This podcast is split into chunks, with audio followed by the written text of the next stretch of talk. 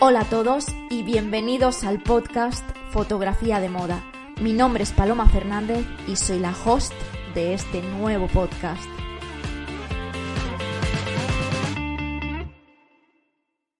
Bienvenidos al podcast Fotografía de Moda.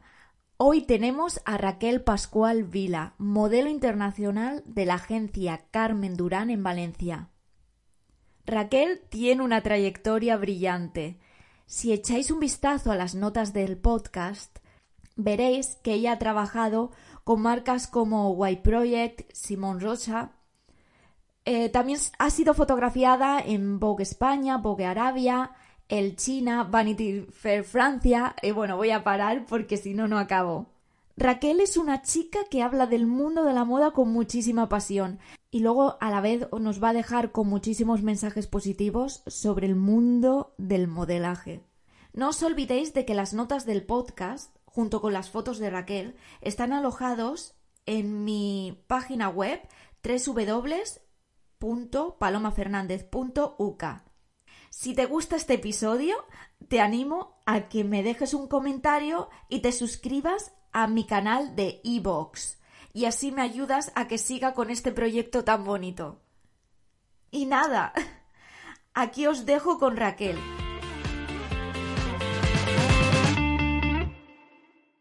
No, eso no. Se parece muy vergonzosa. Te da vergüenza y entonces para salir en fotos. Es todo lo contrario. Me lo dice mucha gente porque es como que soy entre súper extrovertida y súper tímida a la vez. Yo soy de las que en un bar viene el camarero y le digo a mi amiga, pídele tú porque me da vergüenza, pero luego cuando, cuando llega la sesión de fotos soy cero vergüenza y me da igual lo que tenga que hacer y si tengo que hacer mono, pues lo hago. Pero es, no sé, es como soy dos casos aparte. Puede ser porque cuando eh, estás actuando como modelo estás actuando Claro, sí, también. de un rol, te han maquillado, te han puesto la ropa, te han puesto todo. Y también es porque eh, al principio sí que era un poco tímida trabajando y tal, o sea, llegaba a los castings y era como, hola, súper tímida, pero sí que me he dado cuenta que a lo largo de los años obviamente he perdido la vergüenza y es como, como que ya vas con gente que conozco, o sea, cuando voy a trabajar a lo mejor el peluquero ya he trabajado cinco veces con él, entonces es como que al final es como si estuviera con mis amigos, ¿sabes? Entonces es más cómodo. Siempre coincido con alguien y si no coincido con alguien, es alguien que conoce a alguien que yo conozco y al final es como que pierdes la vergüenza. Y también que llegar al trabajo con vergüenza lo único que va a hacer es que sea un día horrible. Claro. Porque vas a tardar 50 veces más en hacer las fotos, porque vas a salir con cara de mustia. Eso- No, no. ¿Te parece que esto ya lo dejé dentro del podcast o voy o de cero? A mí todo me parece bien. No, Vale, es pues lo, de- lo dejamos dentro. Empezamos así, a las bravas. Mira, me gustaría que me dijeras eh, tu edad porque no sé cuántos años tienes. Pues tengo 22, cumplo 23 el mes que viene, encerrada seguramente como todo el mundo. Bueno, el mes que viene no, en junio. Y, ah, y llevo como, si no me equivoco, en octubre de este año era cuatro años trabajando de modelo. Sí. más ¿Y cómo, ¿Y cómo empezaste? Pues ya de pequeñita tenía la mosquita detrás de la oreja de, ay, es que me gusta, tal, no sé qué. Y, ah, y mi madre ya siempre la había, mi madre es en plan alta, flaquita, entonces siempre era como, ay, mira, la modelo y la hija modelo. Y siempre tenía la mosquita y tal. Hice pues algunos trabajitos tontos de estos en Valencia, de, de yo qué sé, a lo mejor dos pasarelas para el corte inglés, mm, trabajitos así sin agencia ni nada. ¿Y cuántos Y- años tenías ahí? Pues algunos los hice con 16 y 17, si no me equivoco, y, y, o sea, creo que sobre a partir de los 15 empecé, 15 y 16, y empecé pues eso, tonterías. Y luego ya me mudé a Valencia con, con mis amigas para la universidad y dije, ah, pues ya que estoy en Valencia voy a probar eh, a ver si hay suerte. Y les mandé un email a, a Carmen Durán, me contestó Iga y ah, me dijo, ay, sí, mándanos unas fotos y tal. Les mandé fotos, pues esas hechas con el móvil, mi padre en una pared blanca, tipo Polaroid, pero a lo cutre. Y, ah, y les gusté y nada, fui el viernes de esa semana con mi madre y ya tenía el contrato preparado y todo y súper bien. Lo bueno es que la agencia desde un principio es como que es casa, porque es como que, que que son muy simpáticas y muy se preocupan un montón. Y siempre, desde, desde el día uno no he tenido nunca queja. Siempre se han preocupado, haya estado en la parte del mundo en la que haya estado. Eso es lo importante, ¿verdad? Claro, porque hay veces que las agencias son tan grandes que tienen a tantas chicas que, que, o sea, no se olvidan de las chicas, obviamente, pero no es lo mismo que un mismo booker lleve a 10 chicas que a lo mejor tenga a tres en el extranjero solo. Es más fácil. Entonces, como que al ser una agencia más pequeñita es más cómoda, más, en, no sé, como más familiar. Y todo el mundo está pendiente de ti. Expliquemos aquí, porque hay mucha gente que escucha el podcast y no sabe cómo funciona, eh, cómo funciona una agencia de modelos, porque Carmen Durán es tu agencia madre, es que no sé cómo se dice en español, ¿se dice así también? Sí, sí, agencia madre. Vale, pues estás también en otras agencias en el extranjero. ¿Podrías explicarlo cómo funciona más o menos para que lo entienda la Pues la agencia madre de normal la persona la tiene en su país, o sea, en el país de, o no en el que reside, sino en su país de origen, básicamente. Entonces yo, por ejemplo, pues tengo a Carmen Durán aquí en España y luego tengo en París, Londres, Milán, Nueva York y más ciudades, pero en plan las principales y tal. Y entonces la agencia se encarga de buscarte como contratos con otras agencias, pero realmente ellos son las que te llevan desde un principio, es como si fueran las que mandan y luego tienes en, cada, en cada país una agencia y tus derechos de imagen en, ese país son de esa agencia. Entonces, por ejemplo, yo eh, empecé aquí en Valencia, me buscó Carmen una en Milán y estando en Milán me, me, llamaron que, oye, que les hemos mandado fotos a los de Ford de París, que es una agencia muy buena. Me dijeron, pero ya te vuelves a España y en una semana te vas a París. Y nada, pasó así y me fui a París y estando en París, los de la agencia de París, o sea, los de Ford se encargaron de buscarme en Londres, eh, firmé con otra agencia de Londres, firmé con los de Nueva York, que me hicieron una trampa porque ahí yo era muy vergonzosa y me daba muchísima vergüenza conocer a cualquier persona. Y tenía mucha ilusión de irme a Nueva York. Entonces, para que no me pusiera nerviosa con el director de la agencia de Nueva York, como son la misma agencia, pero distintos directores, el de la agencia de París, que me llevo muy bien con él, que se llama Alexis, cogió, no me dijo absolutamente nada, me dijo, quiero que conozcas a alguien, me lo presentó y yo pues claro, no estaba tan nerviosa como si hubiese sido el de Nueva York. Yo estoy hablando con él, no sé qué, me preguntó, ni miró mis fotos ni nada, solo estaba hablando conmigo. Y cuando se, se va tal, no sé qué, me vino el director de la agencia de París y me hace, bueno, que sepas que ya has firmado con Nueva York. Y yo, ¿qué? Me hace, ese chico que se acaba de ir era el de Nueva York. Y yo, ¡Me has engañado! Pero genial. Sí, sí, sí, súper bien. La verdad es que súper bien. Y, ah, y, eso, básicamente la agencia madre, eso, pues te, busca los trabajos en el país que esté la agencia y luego, pues, como relaciones con las otras. ¿Y era como te imaginabas cuando de pequeña soñabas con ser modelo y ahora que tienes experiencia de cuatro años? Pues sí y no. O sea, es como que la parte que ve todo el mundo de, oh, modelo, todo súper glamuroso y súper tal, sí que hay una parte que es así, pero por ejemplo la parte de tirarte mm, tres horas en un casting en Milán para Fashion Week y luego llegar al casting y que miren dar fotos así y a la siguiente porque hay como 200 chicas y no se van a parar a hablar con todas. Esa parte la verdad es que no me la esperaba y el, eso, el tener que ir todo el día, pues de, aquí para allá haciendo castings, solo en épocas concretas, no siempre. Esa parte no. O sea, yo creo que esa parte nadie se la imagina. Eh, en plan, el, eso, la primera vez que llegué a un casting en Milán, verme una cola, pero una cola enorme de gente y yo pensando, pues me voy a tirar tres horas aquí bajo el sol. Y efectivamente así fue, que casi me, me da algo. Entonces esa parte no, porque nadie se lo espera. Pero la otra parte sí, en plan, aparte del de, mundo de la moda en sí, siempre me ha encantado. Me acuerdo que un día casi casi me desmayo porque me crucé con Ana Wintour y estábamos en un desfile y se me queda mirando y me hace, qué guapa, porque lleva el maquillaje del desfile. Y yo que me quedé así, yo, Ana Wintour me ha hablado. Y casi me desmayé. Pero, pero sí, o sea, es igual que desde fuera, pero luego desde dentro ves más cosas. Por ejemplo, también me lo esperaba un mundo más frío y sin embargo nunca he sentido que sea una competición entre las modelos y todo el mundo es súper simpático. O sea, siempre te encuentras a alguien que no tal, pero pero es, es, es, no es nada, o sea, la gente lo ve como súper frío y yo mm. creo que es al revés, es como, es una simpatía extrema. Y eso me encanta, es como que llegas al trabajo y siempre hay buen rollo. es muy raro que estés en un trabajo y digas, a no ser que tú te encuentres mal o cualquier cosa, pero siempre es una, no sé, un, un entorno muy agradable. Claro, era una pregunta que quería hacerte. Eh, ¿Se te cuida en el set de fotos, en los desfiles? ¿Se te, ¿Te sientes cuidada? Sí, obviamente también depende de países pero de normal siempre sí. He estado estuve dos meses en Tokio y ahí te puedo decir que no se nos cuida, somos unas reinas. O sea, era, exagerado. Eh, tenías cada dos por tres a alguien preguntándote, ¿tienes, ¿quieres agua? ¿Tienes frío? ¿Tienes calor? Porque muchas shootings son en el exterior.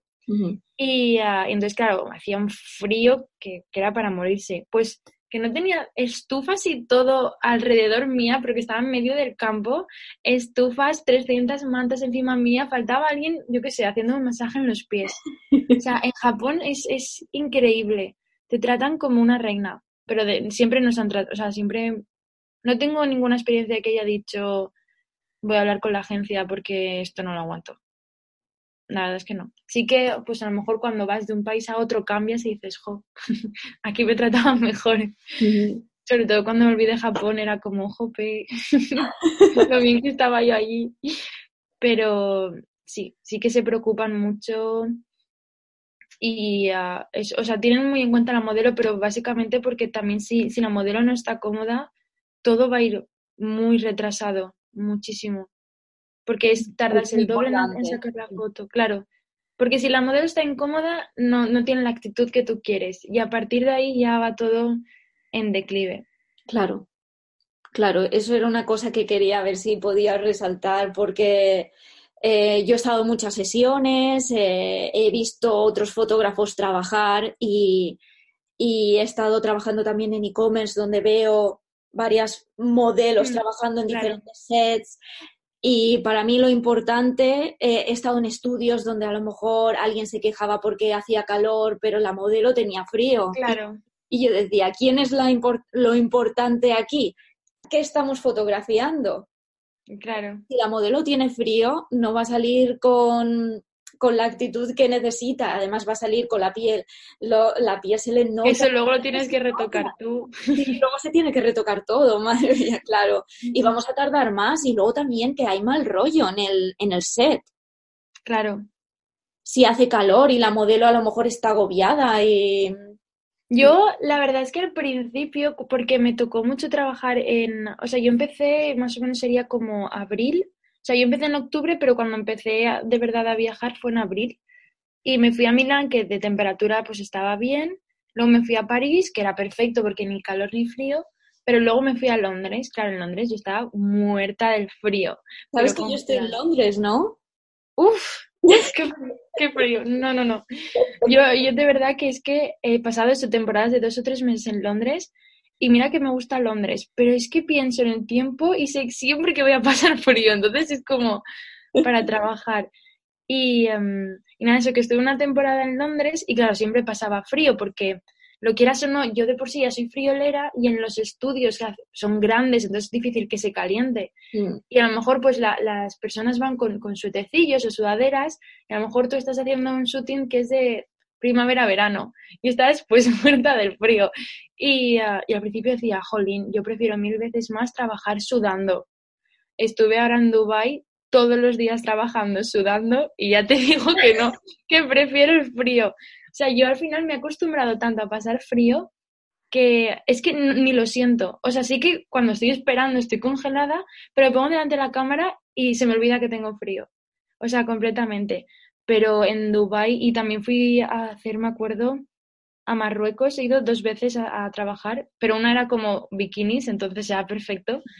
Pero fui a hacer otra que era de como vestidos largos, entonces estaba bien, pero habían suéteres en el desierto a 35 grados. Y yo estaba sudando que me daba muchísima vergüenza porque, claro, tengo encima mucho pelo y siempre me lo dejan rizado y entonces era sudando, pero, pero exagerado el suéter y yo soplándome.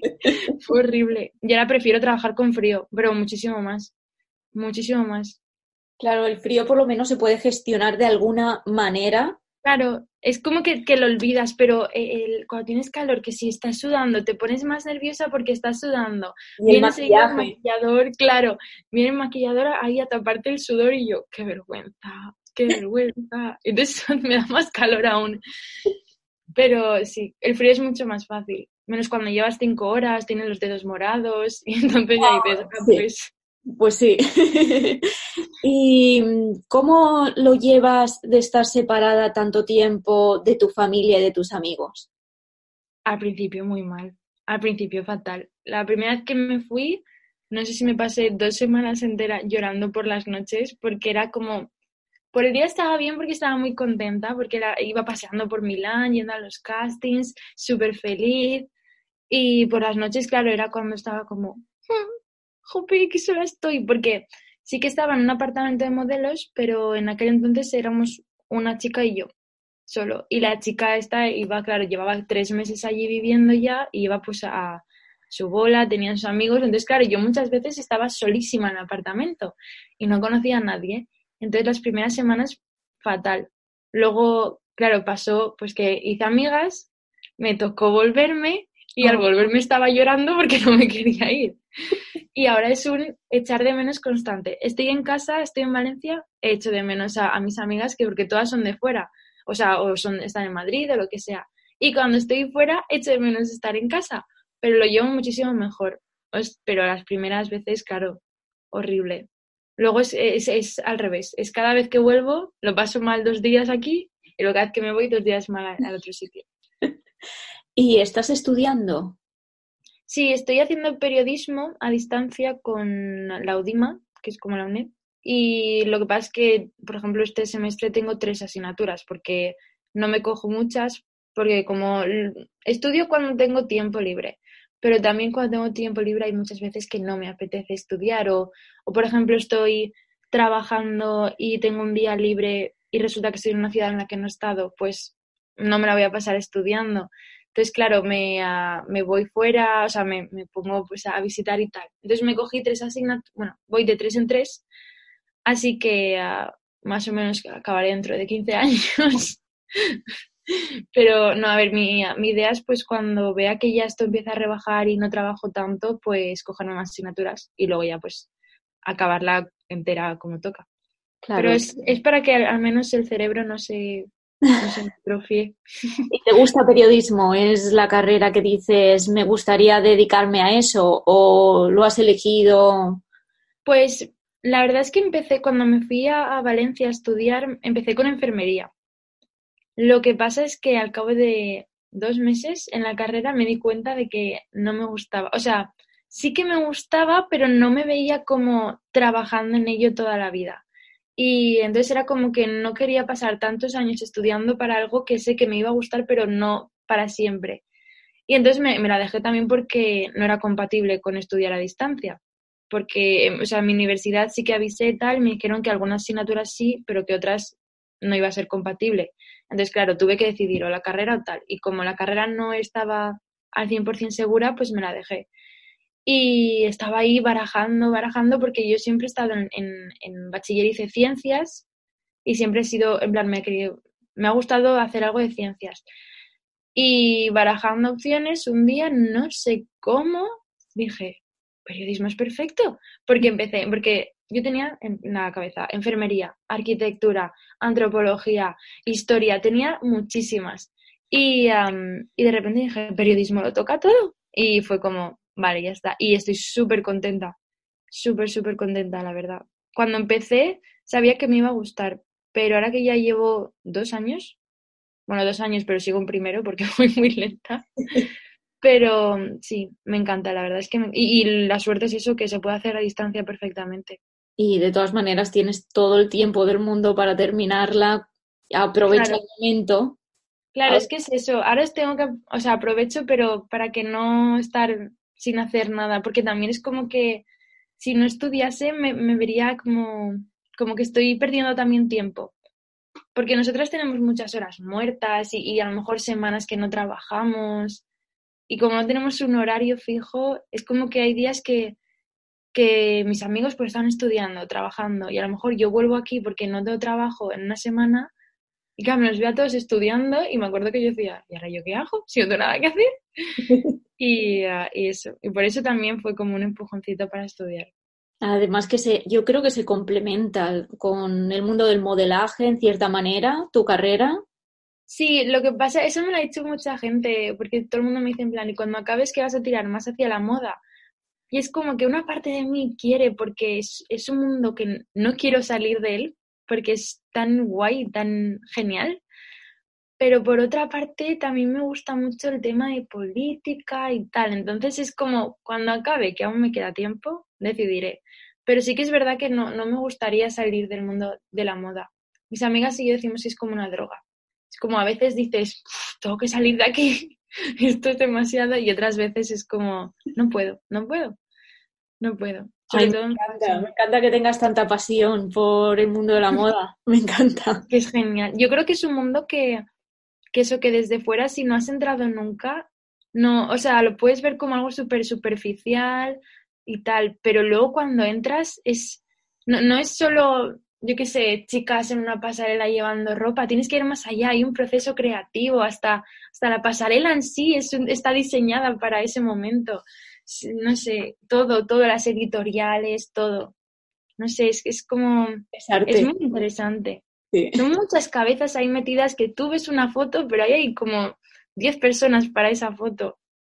Y es, me encanta, la verdad es que me encanta mucho. Eh, hablando de todo eso, eh, ¿qué has aprendido desde que empezaste? Aprendí muchas cosas. Creo que la principal, a estar sola. Eso, sin duda, te hace súper fuerte porque pasamos muchísimo tiempo solas, tanto en aeropuertos como que vas un día a trabajar y todo, todo eso.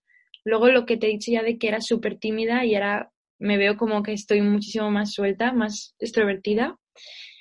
No sé, es que he aprendido muchas cosas. He aprendido a ser muy independiente porque tengo que reconocer que en los primeros meses he llegado a llamar a mi madre llorando, sentada en los, campos elíseos, en la acera, llorando a mi madre, he perdido las llaves del piso y mi madre, ¿y qué quieres que haga yo? yo no sé, ayúdame.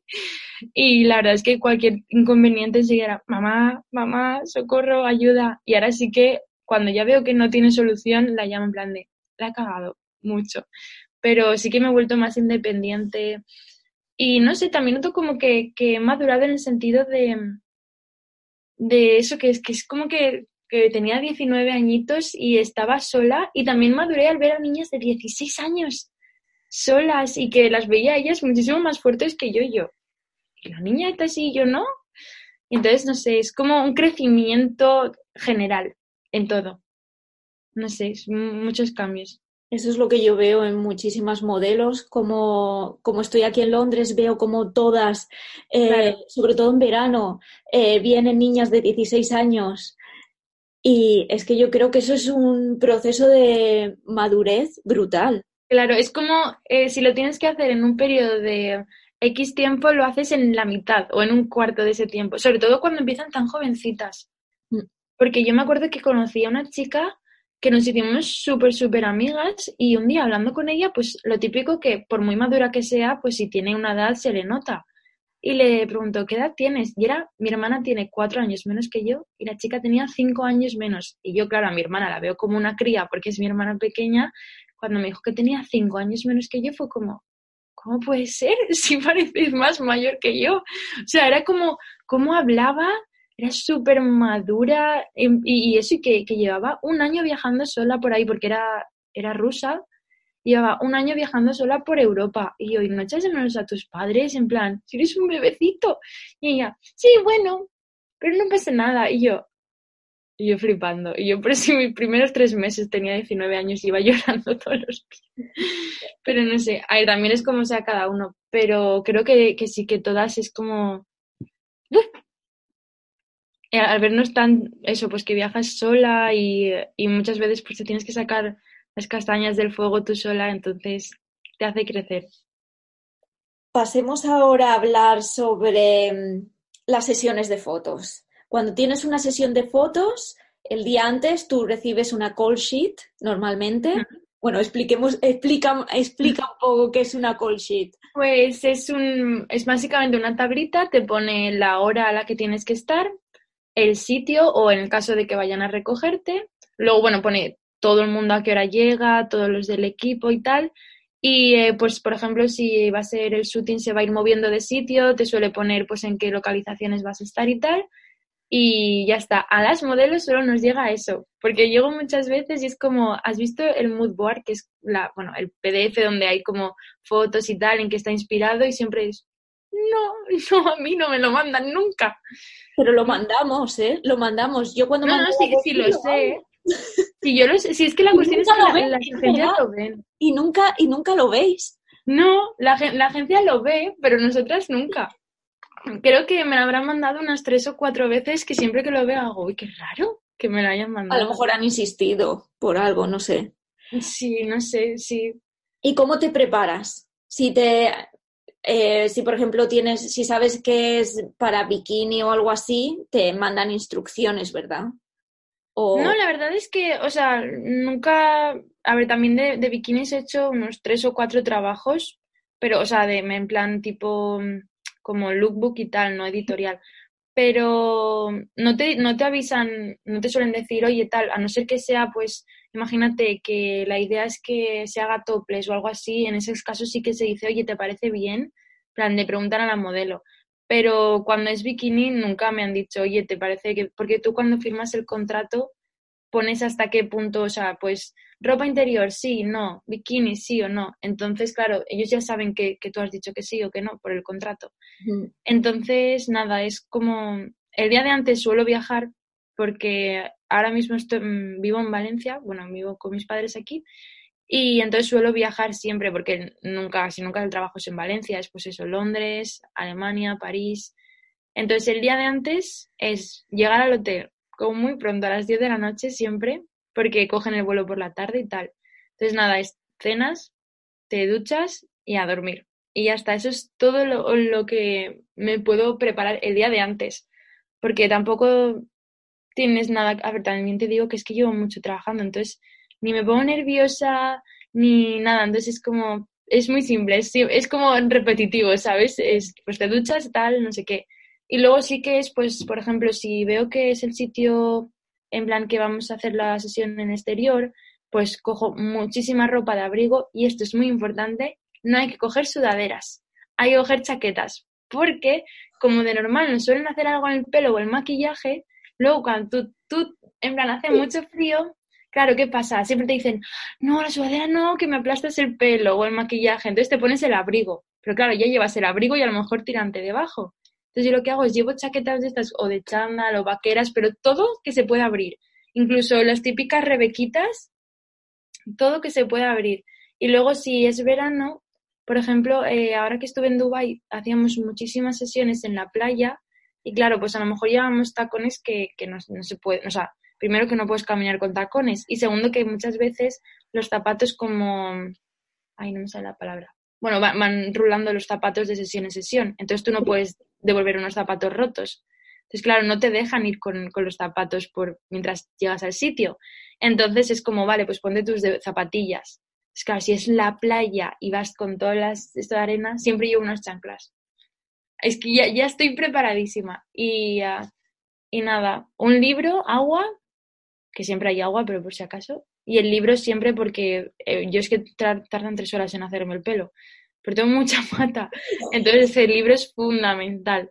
Porque, vale, hablas un rato con, con quien está haciendo pelo y tal, puedes hablar un rato, pero si estás eso, dos horas y media que llego a estar, al final no hay nada de qué hablar. y el libro es fundamental, siempre. Eh, Raquel, ¿te sometes a dieta estricta? No, ¿verdad? No, yo la verdad es que no. Pero tampoco conozco a ningún, o sea, bueno, ninguna de mis amigas y tampoco he conocido a ninguna chica que sea una obsesión y una dieta ahí en plan pim, pim, pim. Sí que tengo amigas que la verdad que es que, es que yo tengo una en concreto que se llama Bea, que es que yo la admiro porque es, está sacándose la carrera a todas las asignaturas. Bueno, ya se la, se la ha sacado ya. eh, bueno, de notazas, súper empollona, de las que tiene un trabajo a las 8 de la mañana, se despierta a las 6 y se hace ahí súper bowl de desayuno y después del trabajo, aunque esté cansada, se va y se va a correr, pero es porque es es como, es perfecta, ¿sabes? En plan, es todo lo que todo el mundo quiere ser de, guau, quiero hacer deporte y comer bien, pues es ella. Y, y tal, en plan, sí que tengo amigas, pues eso, que, que se cuidan, pero no de forma estricta, sino que se cuidan como todo el mundo debería comer, en plan, que comen súper bien, súper sano. Yo soy la, la, mala influencia del grupo de mis amigas, yo y otras amigas, las que están unas ahí comiéndose las uvas y nosotros estamos con las galletas. pero, pero eso, casos hay, obviamente, supongo que de, de, de gente, por supuesto, que será súper estricta consigo mismos porque, porque es una industria muy dura y también si de aquí de la cabeza no estás muy bien o eres muy fuerte mentalmente, tú llegas a un casting y a lo mejor ves que a ti no, tú no les gustas y la otra chica sí y enseguida es como, porque ella sí y yo no. Y al fin y al cabo a nosotras nos juzgan por la apariencia física. Entonces no, no es que les hayas caído también tiene que hacer la actitud, pero si quieren una chica rubia, por muy simpática que sea, si tú eres morena no te van a coger.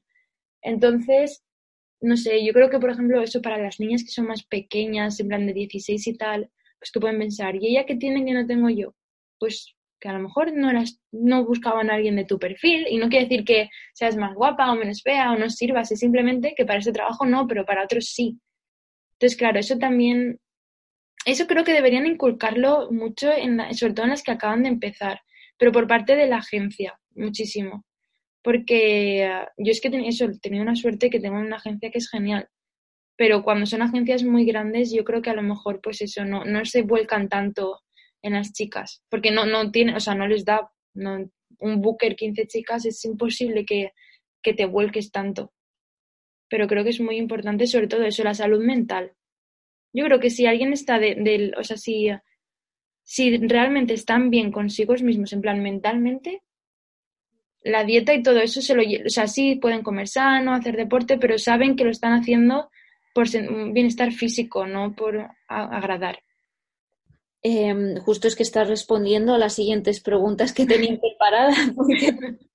eh, tenía, eh, hablando sobre los casting, eh, pues tenía eh, preparado como si eran duros los castings y cómo, se, cómo gestionas las críticas, el rechazo. Eh, precisamente era de lo que me estabas hablando. Mm, sí, bueno, a ver, los castings eh, duros no son. Porque, a ver, también te digo que cuando llevas mucho tiempo ya no, no, haces tantos castings, es más como te hacen direct booking, que es que ya tienes tu, tu book y tus fotos y tal. Solo se hacen pues para Fashion Week y tal para la Fashion Week sí que son muy duros porque son muchos castings, muchas chicas, por lo tanto son muchas horas que te tienes que poner ahí y claro, eso, somos muchas chicas y, en el casting no tienen tiempo para vernos a todas detalladamente. Entonces, claro, es como que tú cuando entras ya sabes si les has gustado o no. O sea, es al instante que te miran, lo sabes, porque a lo mejor están pasando tu book sin mirarte o a lo mejor te piden caminar y estás, están hablando entre ellos. Es claro, las primeras veces que ves eso sí que dices, jolín, no me ha hecho ni caso. Mm. Pero luego te das cuenta que es eso, no, no les gustas porque a lo mejor eso no, no buscan a alguien como tú, no pasa nada. Pero las primeras veces sí que eso sí muy mal. No, no, no hay críticas porque no, no te dicen en tu cara, nos gustas. Te dicen, thank you, gracias, adiós, vale, adiós, no te ha gustado. Pero, pero eso al principio sí que es un poco choca, sobre todo porque al principio cuando empiezas, como eres new face, sueles recibir, o sea, no muchos rechazos, pero es como, esta es nueva, esta no tiene ni idea. Así que. Digamos por si acaso, una new face es una modelo ah, que está empezando, una nueva cara. Em, y entonces notas diferencia entre países cuando vas a los castings o cuando eh, por ejemplo, en América a lo mejor son muchísimo más directos con, las opiniones, ¿no? Yo creo que en América sí, en este, sobre todo, o sea, bueno, en Nueva York, yo creo que los veo que son súper directos y que es súper fácil saber si les gustas o no. Pero todas mis amigas, todas me dicen que no, que al revés, que, que en América siempre están sonriendo y son súper simpáticos y yo, a ver, son simpáticos, pero se nota cuando en plan, se les nota, ¿no? O sea, que, que, que, jolín, no te van a decir, vale, como no me gustas te voy a tratar mal.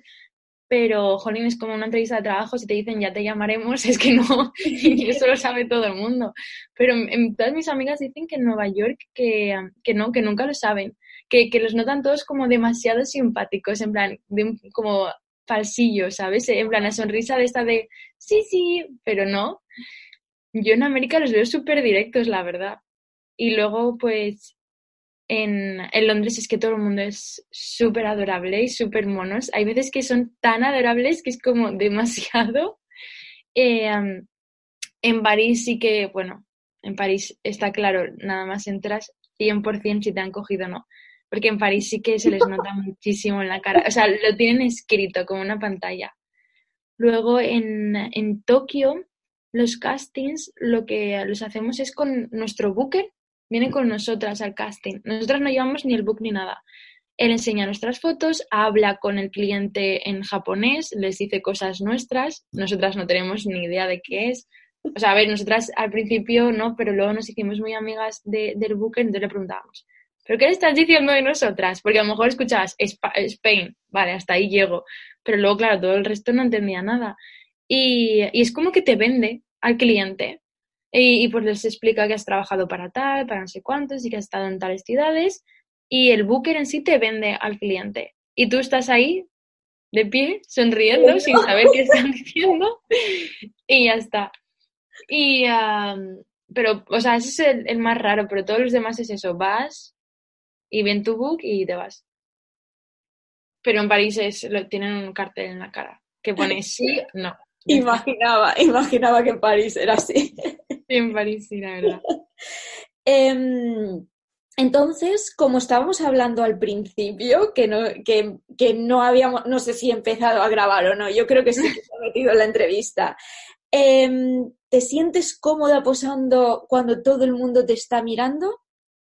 Sí, extrañamente sí. Es más, eh, al principio cuando empecé, obviamente no, era como, bueno, y, tra y en exteriores que pasa la gente y te mira, eso era horrible. Porque encima, cuando llegué a París, no sé qué les dio, que hice muchísimas editoriales que era por las calles de París. Y claro, no era una callejuela, eran las calles de París. Y entonces, claro, pasaba la gente, se te queda mirando, los turistas te hacen fotos y yo, qué vergüenza, qué vergüenza, porque encima, claro, todos los turistas españoles, yo, es que seguro que me cruzo con alguien, que había cero probabilidad, pero bueno. Pues al principio sí que pasaba mucha vergüenza, pero, pero ahora es, es todo lo contrario. Es que hasta si hay alguien del equipo que debería estar mirando y no mira, yo creo que hasta me preocupo, en plan, ¿qué estoy haciendo mal? Eso, eso lo he hablado con muchas amigas mías y es verdad cuando está a lo mejor que está la cámara conectada al ordenador y está todo el mundo mirando al ordenador o todo el mundo mirándote a ti, sabes que es buena señal. Pero en el momento que dos dejan de mirar y se ponen a hablar esas dos personas es como, algo mal va seguro y es mm. o no les gusta el fondo, o no les gusta el pelo, o no les gusta en plan la combinación de la ropa, o cualquier cosa, o no, es que no me gusta la actitud que estás poniendo, ¿sabes? Cualquier tontería. Pero sabes que cuando dos se separan a hablar, algo va mal. Entonces, por eso yo creo que hasta prefiero que me mire todo el mundo. Eso es buena señal. Entonces, como comentabas, ¿alguna vez te has sentido, porque has dicho que siempre te cuidan, pero alguna vez te has sentido incómoda en alguna sesión? ¿Cómo lo has podido gestionar? Si ha habido no, la verdad es que nunca me he sentido incómoda de decir, me quiero ir, de, de lo estoy pasando mal. Sí que a veces, pues, no sé, o nos han tenido muchas horas esperando, porque hay veces que, que eso, que son, pues, a lo mejor es un proyecto muy grande, a lo mejor somos como seis chicas, porque una vez me acuerdo que hice, por ejemplo, una editorial que era una especial de Woodberry y era como, mm, yo qué sé, creo que éramos diez chicas, pues las, las, los diez looks que más tal, todos juntos. Entonces, claro, eran diez chicas, peluquería y maquillaje. Y encima las diez chicas, todas éramos con el pelo rizadísimo, habían afros, pelos pero que eran hasta el culo, todos rizados, súper bonitos. Entonces, claro, 10 chicas o 6, 10, no me acuerdo, con el pelo rizado y dos peluqueros, eso son horas y horas. Y en vez de pues decir, vale, pues esta chica que venga a las 9, esta chica a tal hora, Pero claro, es que luego la que ha venido a las nueve igualmente se tiene que esperar a que estén todas listas. Mm. Entonces esas veces es como, jolín, y no podríais haber organizado de otra forma. Eso sí que me ha pasado, el sentirme incómoda, pero en el sentido de eso, de a lo mejor tirarme tres horas sentada, esperando, sin que me- nadie me haga caso, porque eso, está todo el mundo liado. Y estás tú ahí en el sofá pensando, podría estar durmiendo. Pero nunca he tenido una experiencia que haya dicho, voy a llamar a mi agencia y que me saquen de aquí. Nunca. La verdad, he tenido mucha suerte, la verdad. Porque supongo que, pues eso, yo tengo una amiga que sí que le pasó que el fotógrafo y no sé me dijo la estilista, no sé, que ya se conocían de antes y a grito pelado en el, en el shooting, en el set y, a- y bueno, la sesión se canceló, obviamente. Porque no, no se llegó a hacer llamó, nada. ella llamó a la agencia o ella... No, ella le, le estaba hablando a, a su booker, a su agente, Sí. le empezó a hablar por WhatsApp en plan, oye, está pasando esto y es muy incómodo porque, claro, todo el equipo estaba como, ¿qué hacemos? ¿Sabes? Porque es como que nadie los conocía, claro, intentaban meter paz y tal, pero, pero jolín, es que encima de eso creo que era estilista y fotógrafo, que es que, es que si en- entre ellos dos se, se llevan a morir, pues puede ser un desastre. Mm. Y, ah, y nada, al final no, no sé exactamente qué pasó, pero, pero los de producción cortaron y, y todos a casa. Y encima me acuerdo que era una editorial importante para, no recuerdo qué, qué revista, pero que estaba muy emocionada ella y me dijo, pues ahora ya no. Bueno, cosas que pasan, pero menos mal que tenéis a, la, a vuestra gente para que os salve de esas situaciones. Sí, sí, eso sí. Eso sí. Eh, sí. Hablando de todo eso, ¿qué, qué cualidades buscas en un fotógrafo de moda cuando trabajas con él o con ella? Pues yo cuando más cómoda he estado siempre ha sido cuando, cuando desde un principio ya es en plan como el buen rollo, el hola tal, me llamo no sé qué, y que, y que va a hablarte a ti, o, o en plan, ¿sabes? Como que ya desde un principio hay, hay ahí como, no sé, eso, un buen, un buen rollo y tal. Y am, sobre todo eso, si, si la persona, no solo el fotógrafo, el equipo sí, pero el fotógrafo yo creo que es con, la modelo es con quien más feeling tiene que tener. Entonces, si, si ya el fotógrafo a lo mejor o la fotógrafa no llega a ser en plan, no es simpática, pero como que notas cierto recelo o rechazo, yo, yo creo que es súper difícil, súper, súper difícil. Yo todas las sesiones que más me han gustado son porque eh, me ha tocado con personas, o sea, sobre todo fotógrafo, fotógrafa, que han sido que, que bueno, amor puro, pero de eso, de, de tengo un, en Dubai hice hasta un amigo, pero que, que hasta después de trabajar fue como, quiero volver a, en plan, que me toquen todos los trabajos contigo porque era súper cómodo. O sea, me, me subió encima de un coche, súbete por aquí, súbete por allá. Y a mí me, da igual porque era como confianza plena, ¿sabes? Que a lo mejor tú ve- veías y decías, pues ahí va a salir una foto súper cutre. Que eso pasa a veces que dices, es que esto me está pidiendo, la foto va a salir horrible, plan, no. Entonces tú estás ahí haciendo una pose súper extraña pensando, jolín, ¿qué estoy haciendo? Pero si, si hay como buen feeling y te fías de, de él, es como que mm, sale perfecto y sale solo. Entonces yo creo que lo más importante es eso, que el buen, tío, no sé, eso, rollo. buen rollo, sí. Y así confías. Claro, sí. Se nota- Y, y, por ejemplo, cuando, cuando te explican, pues mira, porque eso es lo que te he dicho, que muchas veces no vemos el mood board, pues cuando te empiezan a decir, mira, tal, he pensado que vamos a hacer esto y la actitud quiero que hagas así, tal, y es como que hay, en plan, haces el tonto, ¿sabes? Y ya desde un principio como que tiras toda la vergüenza y todo al suelo y eh, es perfecto. Es eso, en plan, confianza, no sé, el sentirte como cómoda, sobre todo. ¿Qué es lo más loco que has hecho o que digas, mira, fue muy gracioso porque me metieron en, en agua o no sé? O Es que he hecho muchas muy graciosas. La verdad es que tengo mucha suerte.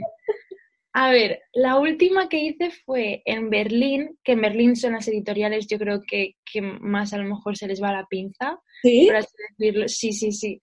Ahí creo que han sido de las más divertidas. La última fue que hicieron, era también una editorial, un especial de Woodberry para Garage Magazine. Y ah, bueno, pues yo estoy llegando, tal, no sé qué, nos empiezas, eh, eran las 5 de la mañana. Y yo, esto es que va, va a pasar algo importante, 5 de la mañana, esto es que vamos a hacer algo guay. y me enseñan el mood board, tal, no sé qué, éramos dos modelos. Y nos hace, claro, me veo pues un cartel de Coca-Cola arriba de un edificio y yo le, le, hago a la chica, pero que, que, en plan, que se va a poner el fotógrafo abajo del edificio y va a hacer la foto, en plan, no se va a ver. Y la estilista me hace, no, no, no, no, os vamos a subir al cartel. Y yo, ¿qué? Y tengo las fotos, luego te las enseñaré. Eh, nos subieron a un cartel con cuerdas arriba de un edificio y desde el cartel veía todo Berlín. Todo Berlín. ¿Y era luego, seguro? Sí, sí, sí, o sea, llevábamos en plan arnés y todo. Eh, nos subieron a un árbol, nos estábamos como a cuatro o cinco pisos de altura, pero volando. ¿Y os preguntaron antes si teníais vértigo? Porque imagínate que te no, buquean... un papel y todo de un seguro. Imagínate que te buquean y tú tienes un miedo que te mueres a las alturas. Ya, la verdad es que a mí no me lo preguntaron, pero porque yo creo que mis agencias se piensan que soy Rambo o algo así, porque siempre, siempre digo que sí a todo. O sea, me, me da igual. Todo me, yo siempre digo que sí, a mí me encanta. Y uh, esa fue la última. Eso, nos subieron pues a un árbol, al edificio, ¿a qué más? Bueno, nos subieron en, en mitad de un lago, pero nos pusieron a ras del agua. Pero para llegar a, a, a mitad del lago, como que estábamos en una plataforma y la plataforma tenía que subir y luego cuando subía colgábamos de una cuerda. Entonces estábamos, pues eso, súper altas y nos iban bajando. Y mmm, no sé dónde más nos subieron. Es que nos subieron a muchas cosas. Luego también en Berlín eh, tuve que hacer una editorial que estaba basado en las vacaciones españolas. Entonces era, eh, está cerca de Berlín como a una hora o dos y es una especie, como me lo explicaron, eh, los típicos globos como en los Simpson que ponen lo de Duffman, sí. que es teledirigido. Eso es un Zeppelin, creo. Sí, exacto, un Zeppelin, sí. Pues era un antiguo parking que es como una especie de cochera para el Zeppelin y entonces es como una cúpula, ¿vale? Y estaba, eh, bueno, sellada herméticamente y dentro habían montado una isla. Tenía una playa artificial, hacía pues eso, 30 grados dentro, fuera estaba todo nevado. Y hicimos la, las fotos ahí dentro, ¿vale? Pero que es, un sitio que es un hotel.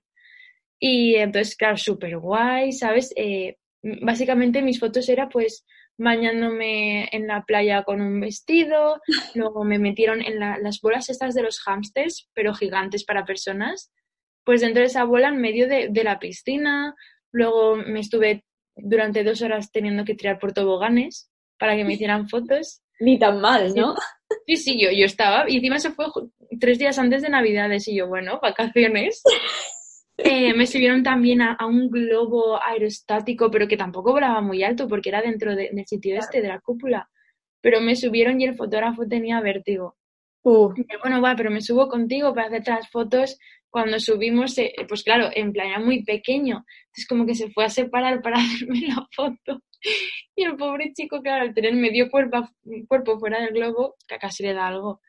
Y nada, para abajo que fuimos y subí yo sola y me hace, ¿te puedes asomar un poquito más, un poquito más? Y hago, y si quieres puedo asomarme. Y saqué las piernas y me senté. Y él, que se me mata. y, um, ay, es que he hecho muchas cosas muy divertidas. La verdad es que, a ver, voy a pensar más. Luego también fui por París, por una zona que es así como un poquillo problemática. Entonces íbamos pues con gente de seguridad y tal. Y claro, iba pues yo con dos fotógrafos, maquilladoras, tal, no sé qué, porque era para el Japón. Uh -huh. Llevamos muchísima gente. Y iba caminando y la gente se pensaba que yo era famosa. Entonces es como que empezaron a hacer como un pelotón a mi alrededor haciendo fotos y yo, sí, una Kardashian, iba por ahí. Pues súper divertido eso. Ay, estoy pensando, es que ahora mismo... La gente iba preguntando seguro, ¿verdad? Claro, si, siempre que hay fuera es como, ¿y para esto dónde va a salir? Exacto. Sí. sí. Eso es graciosísimo. Eh, ¿Qué consejos darías a las modelos que están empezando? Pues el que he dicho antes, que es primordial, que es la salud mental, porque sin salud mental no van a llegar. O sea, más que nada porque al final es una carrera, bueno, como todo, ¿sabes? Pero es algo que puede contigo, porque no es que haya competencia por parte de las modelos en sí, pero es un mundo que tiene muchísimas caras y más a día de hoy que, que no era como antes, ahora Instagram, enseguida buquean a modelos por Instagram, las encuentran en todas partes. Entonces somos muchísimas chicas, por lo cual es competencia porque hay muchas que quieren, en plan, para trabajar. Pero entonces es eso. Luego que, que si te comparas es malísimo. Por eso yo creo que el consejo principal es salud mental. Mm, súper importante. Y, y, luego que siempre que se sientan incómodas o que se sientan saturadas, que tienen que confiar en su booker, en su agente. Porque al fin y al cabo va a ser como tu madre o tu padre dentro de ese mundo. O sea, yo, Iga es de mis mejores amigas. Nos lo contamos todo. Sí, como, es como mi madre, mi hermana mayor, todo. Y entonces tienes que confiar muchísimo en tu agente. En el momento de que sientas que, pues, que estás cansada o cualquier, que no puedes más, que a lo mejor una tontería como que has trabajado cuatro días seguidos, dices, es que no puedo más. Explícaselo, porque si no vas a llegar al trabajo y vas a estar de mala cara. Entonces el cliente se va a quejar de ti. Y la mm. agencia lo único que va a saber es que se han quejado de ti. Y tú luego pues vas a decir, no, es que no estaba bien, te vas a decir, ¿por qué no nos lo has dicho? Entonces, sobre todo, mi consejo principal es salud mental. Y segundo, que confíen muchísimo en sus bookers. Y si sienten que no pueden confiar en ellos, que cambien de agencia. Eso es muy importante. Si no te sientes cómoda con tu agencia, no, no, es que no es que no vayas a triunfar, es que no, no vas a llegar a ningún lado porque tú misma vas a acabar dejándotelo. Y que es un trabajo que es para disfrutar, que es un trabajo que es increíble. No es para estar sufriendo ni, ni llorando ni agobiada. No sé, es, es que el mundo de la moda, o sea, es difícil muchas veces. Creo que todo el mundo ha pasado por momentos que ha dicho, me voy, no puedo más. Pero es muy bonito. Y es, es, es un trabajo que, que, se disfruta, viajas mucho y conoces a gente increíble. Entonces, por eso yo creo que para eso tienes que estar mentalmente, ser muy fuerte. Porque es eso, muchos momentos de soledad y todo. Y sin eso, no se puede. Y mm, para conseguir tener un agente, para conseguir eh, para, a ver, por ejemplo, comentabas que tú mandaste unas fotos a la agencia eh, directamente y que eran unas fotos de móvil malas. Yo he visto modelos que pagan dinero eh, por unas fotos profesionales porque si no, luego no pueden conseguir que le representen una agencia. Es que... Mucho esfuerzo. Em, ¿Qué dirías tú a eso? A ver, yo pienso que antes de ir y hacerte el book por tu propia cuenta y pagar un pastizal, porque es un pastizal, siempre tienes que ir a la agencia. Y si en una agencia te dicen que no, pues a la siguiente. Si de verdad realmente, a ver, también es un trabajo que, que pues que al fin y al cabo es superficial, es, es físico. Entonces, también tienes que llegar a un punto de saber si realmente te están diciendo que no, porque no, o porque esta agencia no le gusta, pero a otras sí pero yo creo que primero es buscar agencias, porque luego no, o sea, el book se va a encargar de la agencia de, de hacerte uno. Y a lo mejor sí que es verdad que hay veces que los test hay que pagar, pero porque es un fotógrafo que es muy bueno y dices, bueno, tal, pero que, que es nada comparado con lo que se cobran. Pero de normal la agencia en sí te hace, el, tienes el book gratis porque son colaboraciones con fotógrafos que a lo mejor acaban de empezar, estilistas y tal. Entonces yo veo una tontería lo de ir a hacerte el book para la agencia. O sea, eso... Me encanta, es que quería que lo aclararas. Sí, es que no... Veo, que veo y no... que veo en, no en Londres, pero lo he visto en otras ciudades pequeñas de, España, como hay ciertas agencias donde eh, vente y te preparamos como modelo y eh, vente si haces un curso para ser modelo. Y si tú tienes las, características de ser modelo es algo que vas aprendiendo, pero si no tienes la imagen de modelo, no mides las medidas, claro. la, no sé, no eres fotogénica, no, no sé. Si no claro, yo por ejemplo sí que no. Claro. Claro, yo, yo en Carmen sí que hice el curso, pero ya llevaba pues eso, eh, seis meses en la agencia. hice el curso porque me iba afuera. ¿Tuviste que pagar el curso? ¿Mm? ¿Había que pagar por el curso? Eso no, no sé cómo va, la verdad. Yo es que eh, ya llevaba mucho tiempo en la agencia y fue Carmina, que es la, dueña de la agencia, y em, no llegué ni a acabarlo, creo, el curso, porque me tenía que ir, me iba fuera a Milán. Y me dijo, vende tal, no sé qué, porque es verdad, yo caminaba como un pato. Ah, vale, pero, bueno, esos cursos, esos cursos son necesarios para poder dar. Claro, claro, claro, no, no, es, no es un curso que sea para aprovechar. Claro, no era lo que me refería. Hay, hay otros que es que yo los veo que, que va gente de. Que, es una tontería. Sí. Que yo, por ejemplo, cuando yo tenía 16 años podría haber ido, pero yo no tengo las medidas, ¿sabes? Claro, es que eso también, ahí, ahí también es mucho negocio. Exacto, ahí, ahí es lo que me refiero. Porque a mí yo me acuerdo que, ah, que buah, era súper pequeña y me salió un anuncio en Twenty, que yo pues tenía, no sé, en 14 años, no sé. Y recuerdo que me salió un anuncio entrando de una escuela de modelos y yo, uy. Y me puse a cotillar y, bueno, tú pones escuela de modelos en Google y te salen, pero vamos, sí, sí, apúntate a esta escuela y tal, y cuando acabes, eh, 100% vas a ser una modelo que tal. Mm, no, no, sí que yo creo que sí que hay veces, pues eso, por ejemplo, en, en, en, Carmen sí, pues caminar, que te lo juro que es que, pero como un pato. O sea, yo en los tacones como, siempre he sido muchísimo más alta que mis amigas, claro, pues yo nunca me he puesto tacones, porque, o sea, mi mejor amiga le sacó 20 centímetros. Imagínate si ya me pongo tacones, pues es como, wow. Y, y entonces nunca había llevado tacones, claro, cada vez que me ponía unos, pero da igual lo altos que fueran, pues eso, fatal. Y, y, la verdad es que ahora, bueno, te puedo correr un maratón y todo con tacones. O sea, eh, ahí, en los cursos que te enseñan, sí, porque hay cosas básicas, eso, en plan, el caminar. Porque el caminar es muy importante. Espera, de que parece que se está cortando. Te vas a. Se ha cortado un poquito. ¿Puedes repetir lo de, has dicho, el caminar? Que es muy importante porque hay veces que yo veo modelos en, en las pasarelas que son, pues eso, bebecitos, que digo yo, en plan, que acaban de empezar y aparte ya los nervios que te juegan malas pasadas, que los ves pues que, eso, que al caminar les cuesta. Aparte también tienes que, hay veces que te ponen zapatos tres tallas más grandes que tu ¿Has pie. ¿Has tenido algún tropiezo? No, se me ha llegado a soltar el tacón, eso sí, y he tenido que ir caminando en plan de... ¿Sabes? En plan que, parecía... Sí, sí que se me ha llegado a soltar el tacón. La verdad es que creo que más de una vez, y todas fueron en la Fashion Week de Madrid que encima era súper gracioso porque estábamos, pues eso, en plan, mis amigas estaban haciéndola también y a lo mejor salías y, y, me cruzaba con una amiga, a lo mejor en el desfile y tal, y luego era como, tío, se me ha soltado el tacón. A mí también, y bien. y un día que, sí que me acuerdo que, que, que te notaba como me puse roja en Madrid porque se me soltó el tacón y, uh, y luego hablando con una amiga mía me enseñó un vídeo de ella, pero de boca al suelo, de bocas.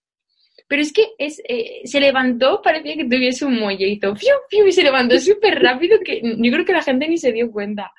Pero, pero yo, yo no me he caído y toco madera, no quiero caer nunca. Bueno, tampoco pasaría nada. Vamos. No, eso, eso es seguro, pero la vergüencilla del momento, si ya creo que te da vergüenza por la calle caerte. ¿Te estableces objetivos? Como por ejemplo. Eh, a ver, cuando, cuando empiezas sí que dices, pues quiero, o sea, yo qué sé, mi sueño es hacer esto. Pero es que tampoco creo que te puedas tú misma poner unas metas porque no solo depende de ti. Entonces, al final, eso yo creo que es hasta peligroso que te las pongas, porque te puedes llegar a obsesionar. Entonces, yo creo que mi objetivo es que el cliente siempre acabe súper contento. Yo cuando repito de clientes o de fotógrafos, eso es como, bien, lo estoy haciendo bien. Pero eh, yo creo que ese es mi objetivo, que nadie tenga queja de mí. Y si tienen queja, luego matarles. no, pero, pero es eso, que, que nadie tenga queja de mí, de que estén muy contentos. Eh, ¿Sueñas, por ejemplo, trabajar con alguna marca o...? Ay, sí, desde, bueno, desde pequeñita, desde que tengo, yo qué sé, un poco de conocimientos en la moda, una campaña de Yves Saint Laurent. Oh. Siempre me ha hecho ilusión. Me encantan, me encanta.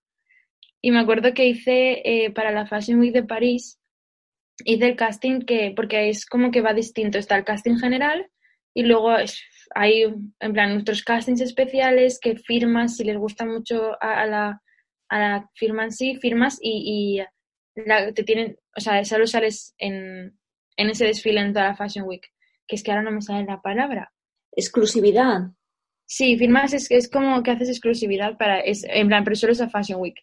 Mm. Y yo fui a hacer, porque está el exclusivo y el semi-exclusivo, que es como, creo que es si no me equivoco, que en esa ciudad solo puedes desfilar para ellos, pero en el resto de ciudades puedes desfilar para los demás.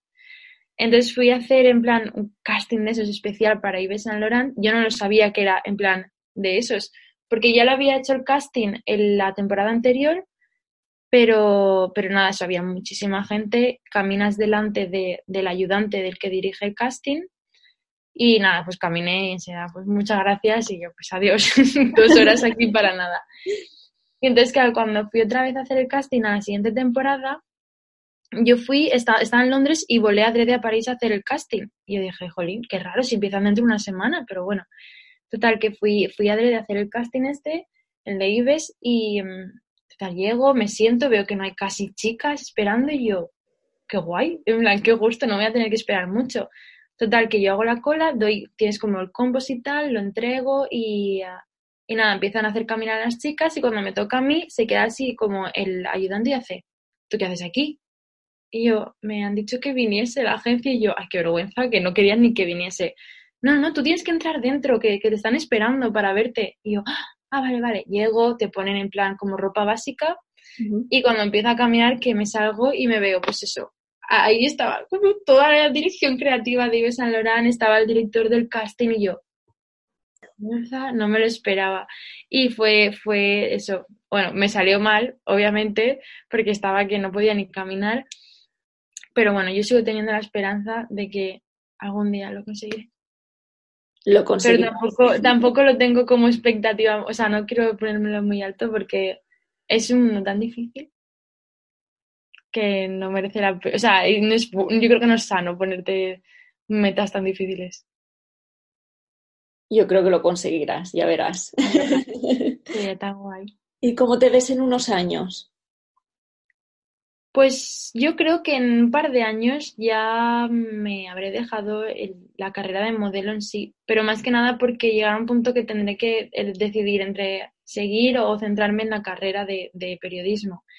Entonces supongo que ah, llegará un punto que lo sabré, que lo tengo que hacer. Pero por ahora no. Sí que la verdad es que este año me lo estuve replanteando en plan, guay, si me lo dejo y ya me centro en la carrera. Pero no, no, no puedo, no puedo. Es, es un trabajo tan guay, no puedo, me encanta. Es que es, que es un trabajo increíble, pero en plan, yo creo que todos los que envuelven el mundo de la moda son tan interesantes y nada, nada de rutina y súper que no sé, no puedo. es lo que te he dicho antes. Viéndolo tener ahí. Claro, exacto. Claro. Cuando ya vea que me echan, entonces ahí, ahí yo diré, bueno, pues me voy antes de que me eches. Pero no sé, la verdad es que no sé, dentro de dos años.